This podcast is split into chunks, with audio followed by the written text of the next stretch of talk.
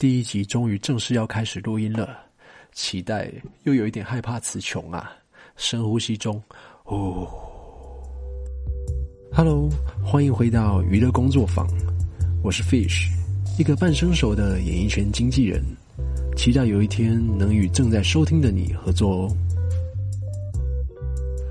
今天第一集想聊聊为什么我会成为经纪人，还有为什么突然就想要做这个 podcast 节目。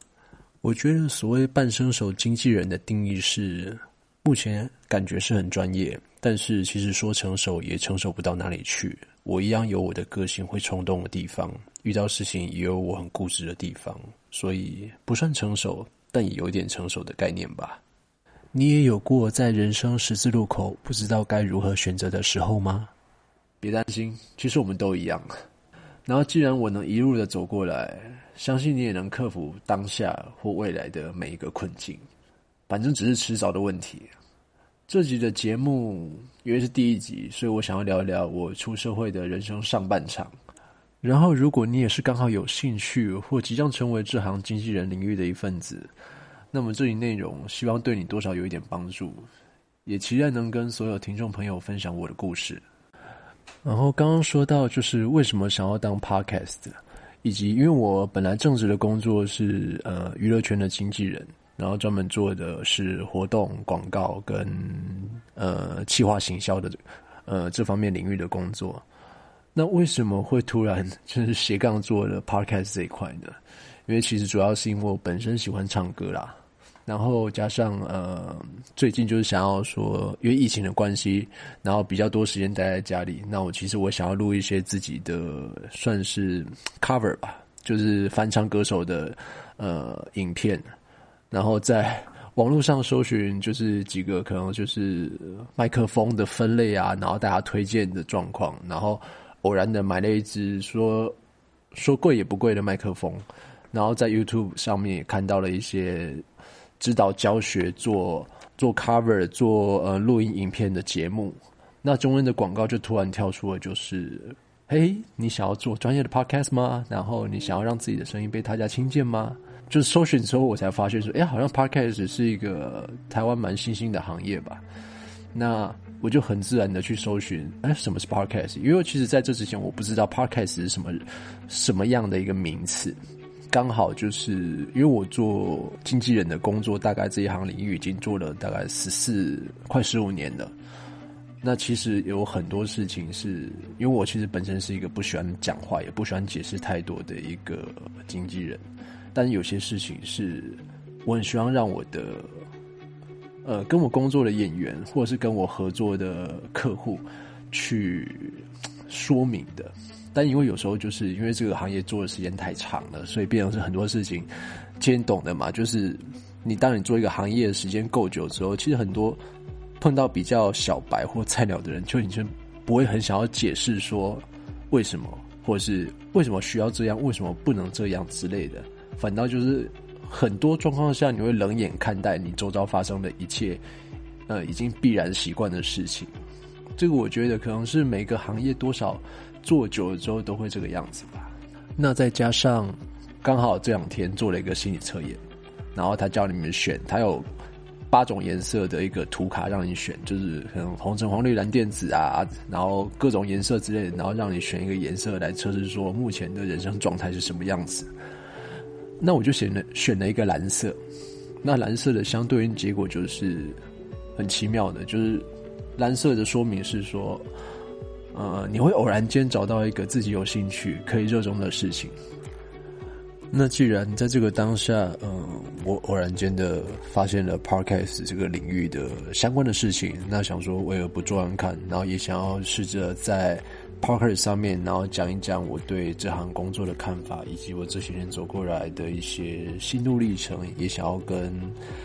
呃，我的演员还有一些合作的伙伴去分享一些我平常不会讲的事情。一开始呢，我就先讲讲，呃，我为什么会做这行工作。就是我们小时候，大概也不是小时候啦，就大学时代那时候是流行的，电视上面很流行歌唱节目，像第一届的星光大道啊，然后快乐星期天。那个时候就很流行，就是素人啊报名啊上台上呃电视去参加比赛。那其实那时候我是爱唱歌，但是我们本身不是报名的，那是我一个很爱唱歌的好朋友，然后我们就是帮他报名去参加，就是像呃快乐星期天呐，然后星光大道这些节目，然后陪他就是往台北啊去。报名，然后因为那时候报名就是初选过后，你还要参加学校的校内比赛。那校内比赛你有得名之后，你才有办法就是到摄影棚参加，就是复赛。那其实也因为这个样子，所以就是 陪着他，陪着这个好朋友，然后像往南跑，往北跑，因为他是高雄的学校，所以是陪他去参加高雄学校的校内的复赛，然后。复赛之后，复赛拿到了第一名之后，又到了才进到台北的摄影棚。然后那时候其实唱歌节目很红，所以你只要去报名一个比赛，就会有非常非常多的人排队。那我相信以前如果说在那个时代大家还记得的话，就是很摄影棚或者是电视台外面就会排非常多人，可能五六百人、六七百人，然后去。就是各从台湾各地来参加这个歌唱节目选秀的，然后就为了争那可能是录取的前五十名还是前一百名的名额吧。那就是也是因为这个样子，就是慢慢觉得说，好像我那时候就觉得，哎，自己好像是一个小经纪人，然后陪着我的好朋友打点许多大小事情啊，包括是什么唱歌哪些地方要注意的啊，或是呃上台啊造型啊要怎么准备啊，然后。呃，一些心理的建设啊，就是慢慢这个样子。但是也因为这个样子，就变成说我其实我大学的时候，很多时候是没有好好在念书，因为太长时间是呃，因为我那时候是那时候是念呃嘉义的学校，但是我家里的学校其实我我念到了大五还没有毕业，对，那大四、大三、大四其实很多课程都被死档，因为我都几乎都不在学校里面，就是这样子南北跑，然后。因为那时候我自己是对演戏比较有兴趣的人，所以我也会自己偷偷跑去台北试镜啊，然后想说，呃，有没有机会啊，演一些小小的戏剧啊之类的。然后主要也是因为陪着这些陪着我的好朋友到处去比赛，然后慢慢觉得说，哎，我好像对这个经济的工作越来越有兴趣。那时候我家人是蛮反对的，因为觉得第一就是我在学校不念书，然后整天都不在教室，然后再就是，呃，因为我是念的算是属于师院师院体系，就是出来是当国小老师的学校，那老师也觉得说你不好好的就是做好本分，然后去实习去教书教小朋友，那你还要。就是不来上课就算了，你作业也不交，然后你甚至期末考，我是我我有夸张到就是期末考可能是因为太累了，就是常常常常东奔西跑太累了，然后有时候可能隔天要考试，我可能考试就是只写了一个名字我就睡觉了，对，就蛮夸张的啦，对啊，而我大学时代就是因为这样子就变了，算是在学校学校的老师也都是变成是黑名单，因为你做了一些可能人家觉得不切实际的事情。然后家人也不理解，那那时候其实我也没什么好说的，因为我只能说这就是我的兴趣，跟我那个那个时间点我碰到了就是我朋友的这些关于圆梦的这件事情，所以更启发的就是说，哎，我好像好像渐渐的想要在做做经纪人这一块的的工作，我想试看看，然后接下来。所以说我到了我的当兵当完之后，那接下来就是，而且我是当兵之前就已经应征到台北的一家经纪公司。那我下我退伍之后的第一天，我就回台北，然后来经纪公司报道。那接下来就成成为了我这一连串经济生涯的开始。那其实经济生涯的开始也是。很多酸甜苦辣啦，对啊。那我这边他来讲一下我的呃经济生涯的前，因为这是人生的这一集是人生的上半场，我就大概先讲一下，我花了五六年的时间，待了大概四家前面我人生上半场的呃这个职涯工作上半场的四家的经纪公司的状况。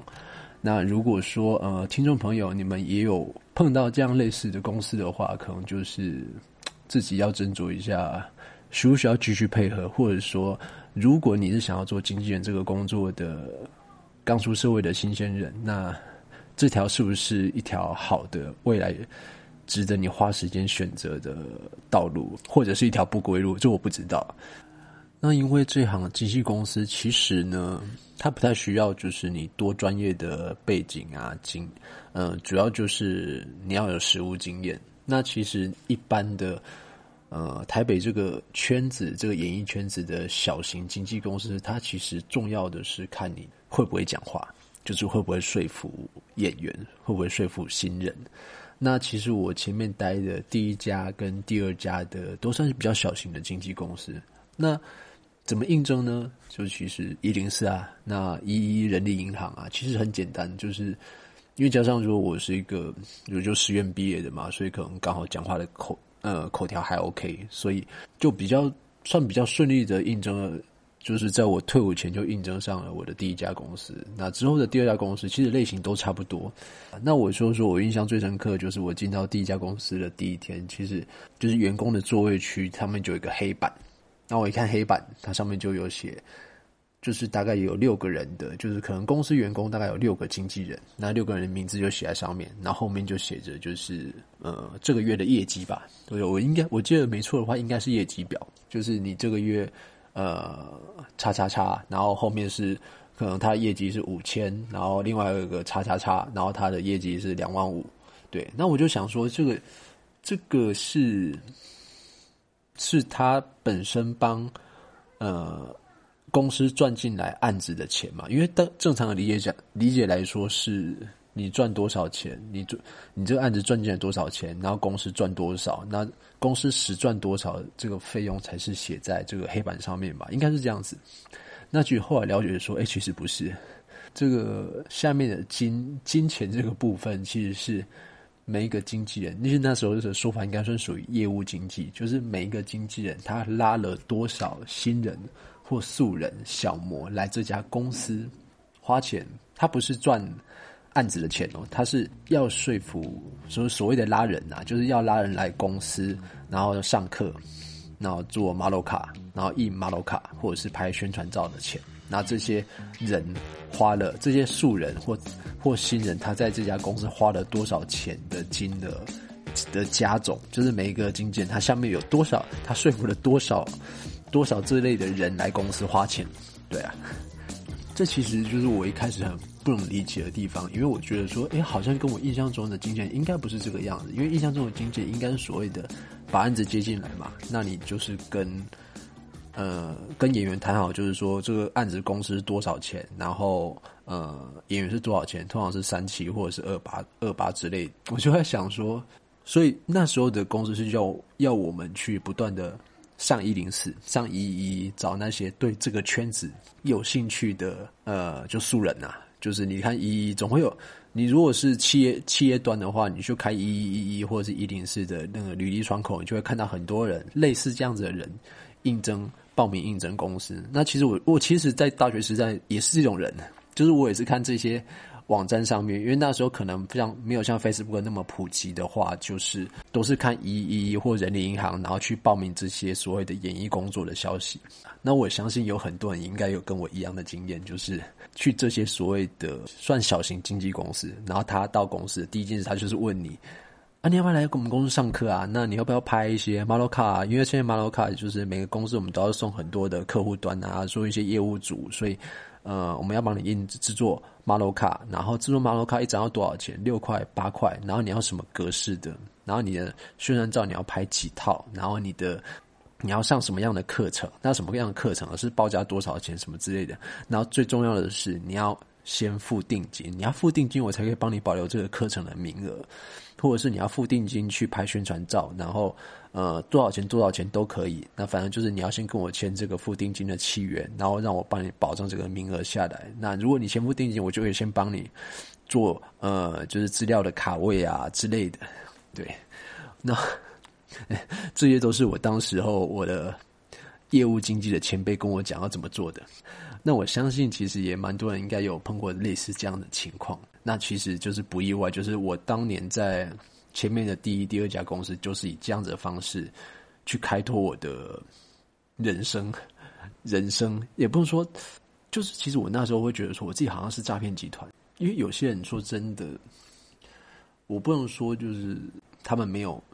条件或者是没有潜力，但是有些人就是他可能觉得他对演戏很有热衷，但是我以一个主观的看法，就是他真的不行，或者说他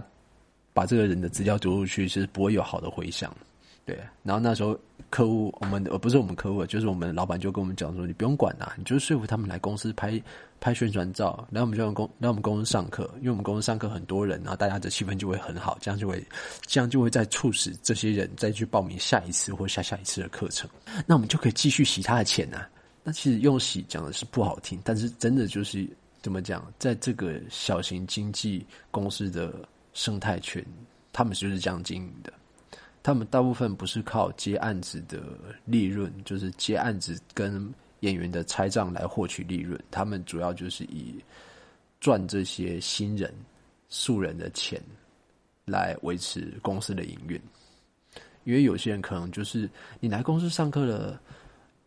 一个月、两个月，或者甚至上课了半年以上，但是你可能接公司的案子接不到一支或两支。因为说真的，有时候小经纪公司真的也没什么案子。我们现实面就是，我在我像我在这两种类型的公司待了也是将近两三年的时间，那很多时候其实是昧着良心在做事情的，那也不能说就是我没有获得什么成长，只是我觉得，我觉得说这样子好像不是我想要的经纪人的人生。接下来就转到的呃另外两家，就是先后转到了两家的活动公关公司，这又跟之前的这种小型的。业务型的怎么讲？就是跟这类比较属于赚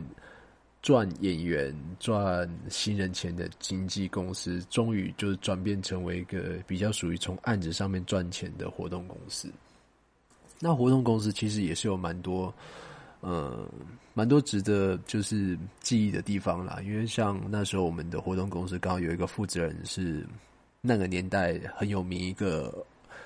青春校园偶像剧《麻辣鲜师》的其中一个固定班底的演员，那他刚好是我们那个时候的公司的负责人，那他本身也是演员，对啊。然后其实那时候的合作就造成了蛮多有趣的事情，那包括可能一起去唱歌啊、喝醉酒啊，然后演员就是脱口而出说：“哎，我要想要大红特红啊！”然后我很多，我要想要做很多事情啊。然后就是因为我们那时候进去这家活动公司，那有一半也是要处理。演员就是公司艺人的失误，那就觉得说，其实艺人很多时候私底下一面，就是在我自己那时候的观点呢，我会觉得，哎，其实很多艺人私底下其实跟他们荧光幕上的自己其实是差异很大的。那刚好我的那时候公司的老板，也就是负责人，他本身又是艺人的这个演员，其实他人的个性跟他荧光幕前是差距真的蛮多的。他本身是一个很好笑，然后就是喝醉酒之后又很喜欢就是吐真心话的人。然后吐真心话，有的时候也是惊为天人，然后就也会常常说，就是啊，拜托你要让我大红特红啊，然后我红了之后，就是你什么什么怎样，就是都靠我的，你要房子要什么车子，就是靠我的，然后我才会想说，那时候我是谁呀？我才刚进这行两三年的菜油，拜托拜托你要靠我，然后其实我要靠你，我要靠这家公司帮我才对吧？对，那时候吓死我了，对对啊，那其实还蛮有趣的啦，那那。目前这位艺人现在也是非常好，所以我很谢谢他那时候给我的很多帮忙跟鼓励。对，因为他现在也是自己发展的很好，那这几年也会在荧光幕上，还是会有陆续看得到他哦。我要说，就是跟前面两家小型经纪公司比较起来的话，做活动公关时间这段时间，其实我还蛮开心的，就接触到很多各式各样不同的人，那也比较多是赚到案子的钱。对啊，因为。那两家活动公司其实本身就有蛮蛮大的案子流量，对啊，那也不会一昧的要求就是演员去拍宣传照啊、拍照啊，就是其实话说回头啊，对，如果说你们现在有还有碰到说叫你要去拍 model 卡，要做成 model 卡电子档的那种公司，我不知道现在还有没有，但是如果有的话，拜托，就是你们千万不要听这些 bullshit，因为。这个年代真的没有人在收纸本的马路卡的，也许有，但是那个我自己是自己是觉得那都是那都是一个话术而已。那其实大部分的人在看一家一一家经纪公司、一家模特公司的话，他们都是看电子档，都是看你 email 寄过来有哪些人、哪些资料，或者直接给你一个云端连云端连接，那就会看到所有公司的艺人的资料了。他基本上是不太会有人在给纸本，那除非说是一些很大型的电影制作的片，或者是一些很大型的，就是呃戏剧的选角，那他们有可能会要这家演艺经纪公司的就是一个一份浓缩的 com card，也就是所谓的浓缩的艺人履历，但是基本上都不会再要求就是个别给模特或是演员的单张单张 model 卡了。所以这部分，如果说你这个时候还会有碰到这样子的经纪公司去说服你的话，拜托，千万不要相信他们他们讲的那些话语，因为重要的是你这个人本身有没有接到一些好的工作，或是你拍照上不上相。那其实照片这种东西不需要去洗成实体的照片，也不太需要去做成实体的 model 卡，因为真的不需要。然后。再一个，我比较有我比较喜欢接的工作，就是像我刚刚讲的那个拍摄婚纱，因为其实拍摄婚纱会常常要跟婚纱公司的模特，然后东跑西跑。那其实其实原本来说，就是一个经纪人接婚纱工作是不需要陪着。模特到处去跑的，因为他可能今天要跑新，可能一天要跑大概两三个新景点，而且这个景点可能距离都还蛮远的。就是如果有接过拍婚纱工作，你就知道，你一天可能要换大概七八套衣服，那你可能每一天一一天的行程要跑大概六七个景点，那这个景点的距离可能又还蛮远的，所以很多时间是在拉车跟换装的时间。但我不知道为什么，就是我那个时间特别喜欢去接婚纱的工作，因为可以去很多地方。那可以吃很多，就是客户的客户的配餐。怎么讲？就你工作嘛，然后又可以带模特出去拍照，但是大部分时间因为模特拍照就拍照，那其实比较没有我们的事情，所以我们是我们大部分人是可以在附近走马看花，然后放松心情，然后吃吃喝喝的，对啊，然后也可以去远离远离大都市，然后呃去看一下就是。生活中不同的美景，对，所以其实那时候我还蛮喜欢接婚纱工作的，尤其像像我记得很多次是你拍到一半，或者中午或者是下午下大雨，然后因为通常拍婚纱的工作都要大概一整天八到十个小时的时间，但如果拍到一半突然下大雨下大雷雨，那可能就要在。再考虑看看是不是要继续拍摄，或者说要改期。那当然，客户最不希望的是改期，因为改期的话，就是你还要再多付另外一次改期的费用。所以，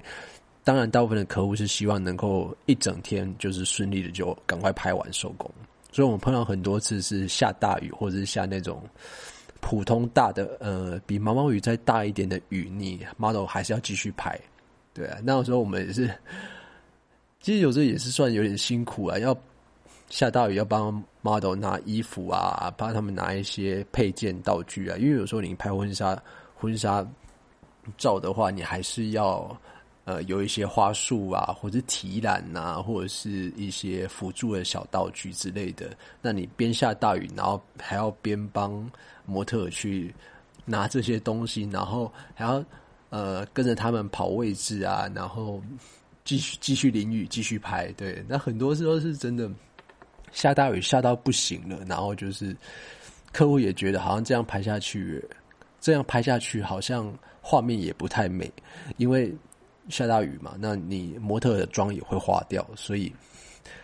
嗯，就很多时候也是拍到一半就只能就是没办法，就只好收工了，对啊。但是对我来说，对我这个可能刚进这一行圈子工作不久的。小经纪人来说，其实我很喜欢接婚纱的工作，因为那个时候我可以暂时离开都市的生活圈，然后去郊外看看风景啊，然后去做一些好玩的事情。对，就是帮，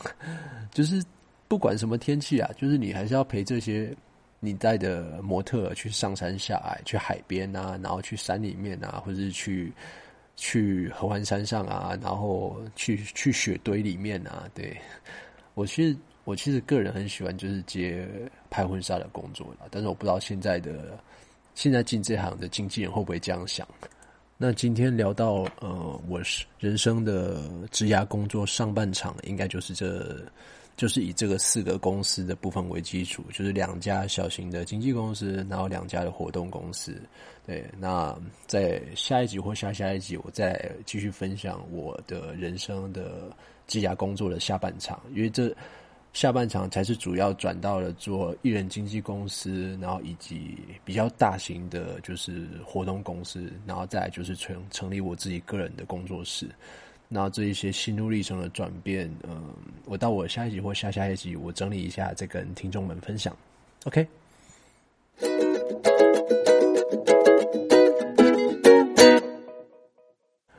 再来总结一下，嗯，我今天所讲的部分。很多人会想说，那要不要要从什么方式方式着手，然后准备进入这一行的工作领域？那需不需要学学历啊？然后需要抱着何种心态啊？我个人是觉得，就是既然你想做，就一定要抱着就是一段跟自己梦想的期待值有落差的一段时期，然后还有一段就是赚不到钱的时期。对，因为就像我前面说的。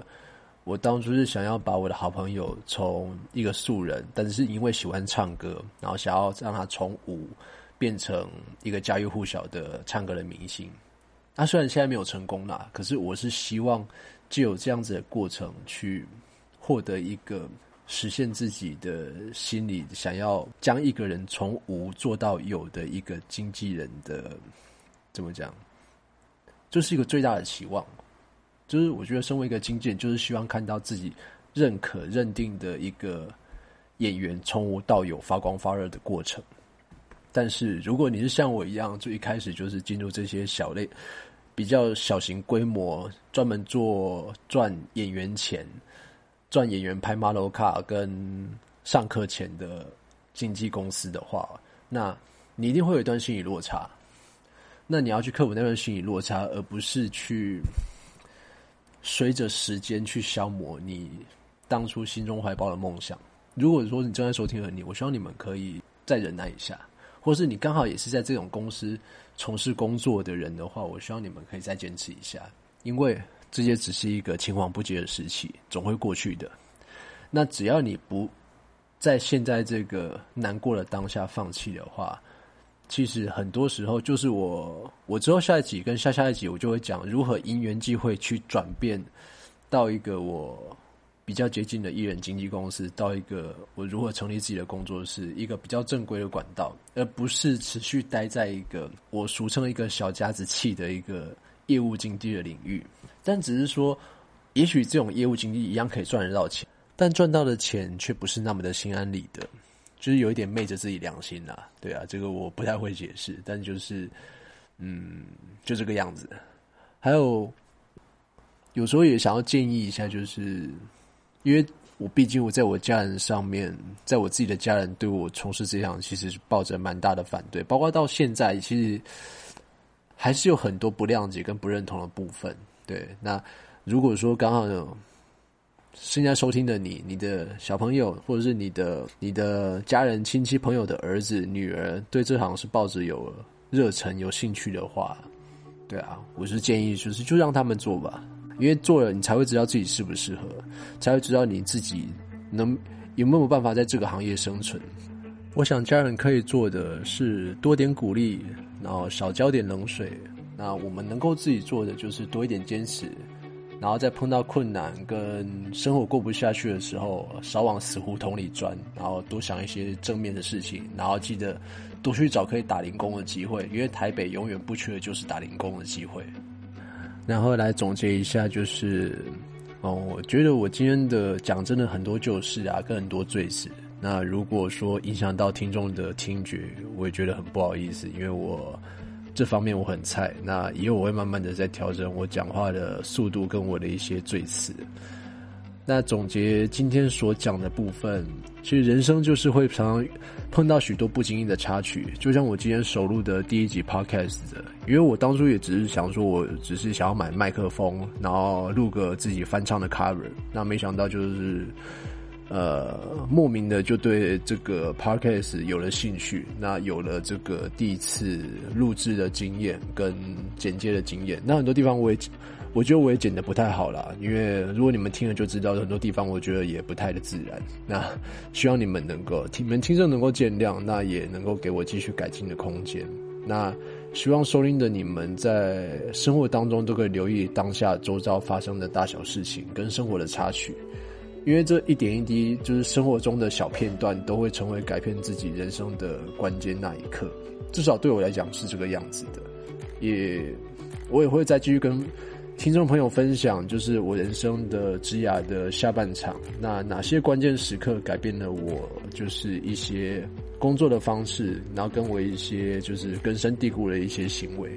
那最后，谢谢还在目前还留在线上收听的每一个听众朋友。那如果觉得我正式第一集播出的内容还算 OK 的话，就是没有那么糟的话，也欢迎留言给我鼓励。那也可以同也可以评分，让我知道说呃哪些地方做的好或不好的。那有兴趣继续追踪我消息的人，也欢迎订阅我的 Podcast。那对我工作室专案，因为我自己的主页是做鱼的工作室，那我的网址上面，我的主页上面有提供网址的连接，那你们 Facebook 也可以搜寻鱼的工作室。那期待有机会能够跟正在收听节目的每一个你合作，因为我的工作就是需要跟每一个我不认识的人合作。那下一集的预告我会聊一聊经纪人的面相，就不会是聊我自己，换作来探讨呃演员该如何起步进入这个看似华丽却又充满毒药的风花雪月啊，不是啊，是 呃是如何一步一脚印，然后进入呃演员这个职涯的工作。因为说真的，刚起步是最难的。那如果我有做的不好或录的不好的地方，也请你们多多包涵跟指正。娱乐工作坊，咱们下回见喽，拜。